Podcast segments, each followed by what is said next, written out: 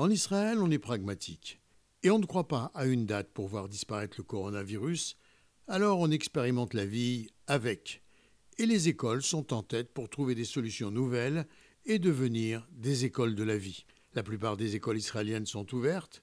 Dernièrement, dans certaines villes dites rouges, elles ont été fermées. Mais de nombreux directeurs ont passé une grande partie de l'été à se préparer à une année scolaire des plus inhabituelles. Les capsules sont la règle, le ministère de l'Éducation établissant des directives pour organiser des capsules de classe de 18 élèves maximum, créant des groupes de classe bien plus réduits que les classes habituelles d'Israël, de 30 à 40 élèves.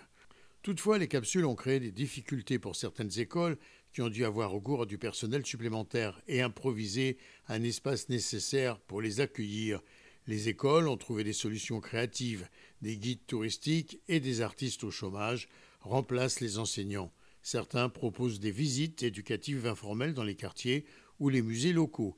Quant à l'espace, la municipalité de Jérusalem a annoncé que les classes pouvaient se réunir au zoo biblique de Jérusalem, dans la zone naturelle urbaine de la vallée de la Gazelle ou encore au musée d'Israël ou même dans les centres communautaires.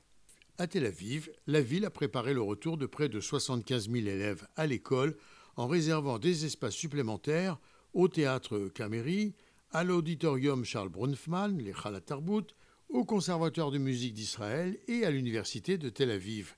Le temps chaud se prolongeant généralement jusqu'en novembre, les cours seront également dispensés à l'air libre dans des parcs et des cours d'école rénovés.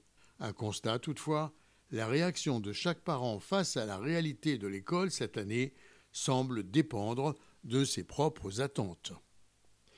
Gérard Benamou de Tel Aviv pour RCJ.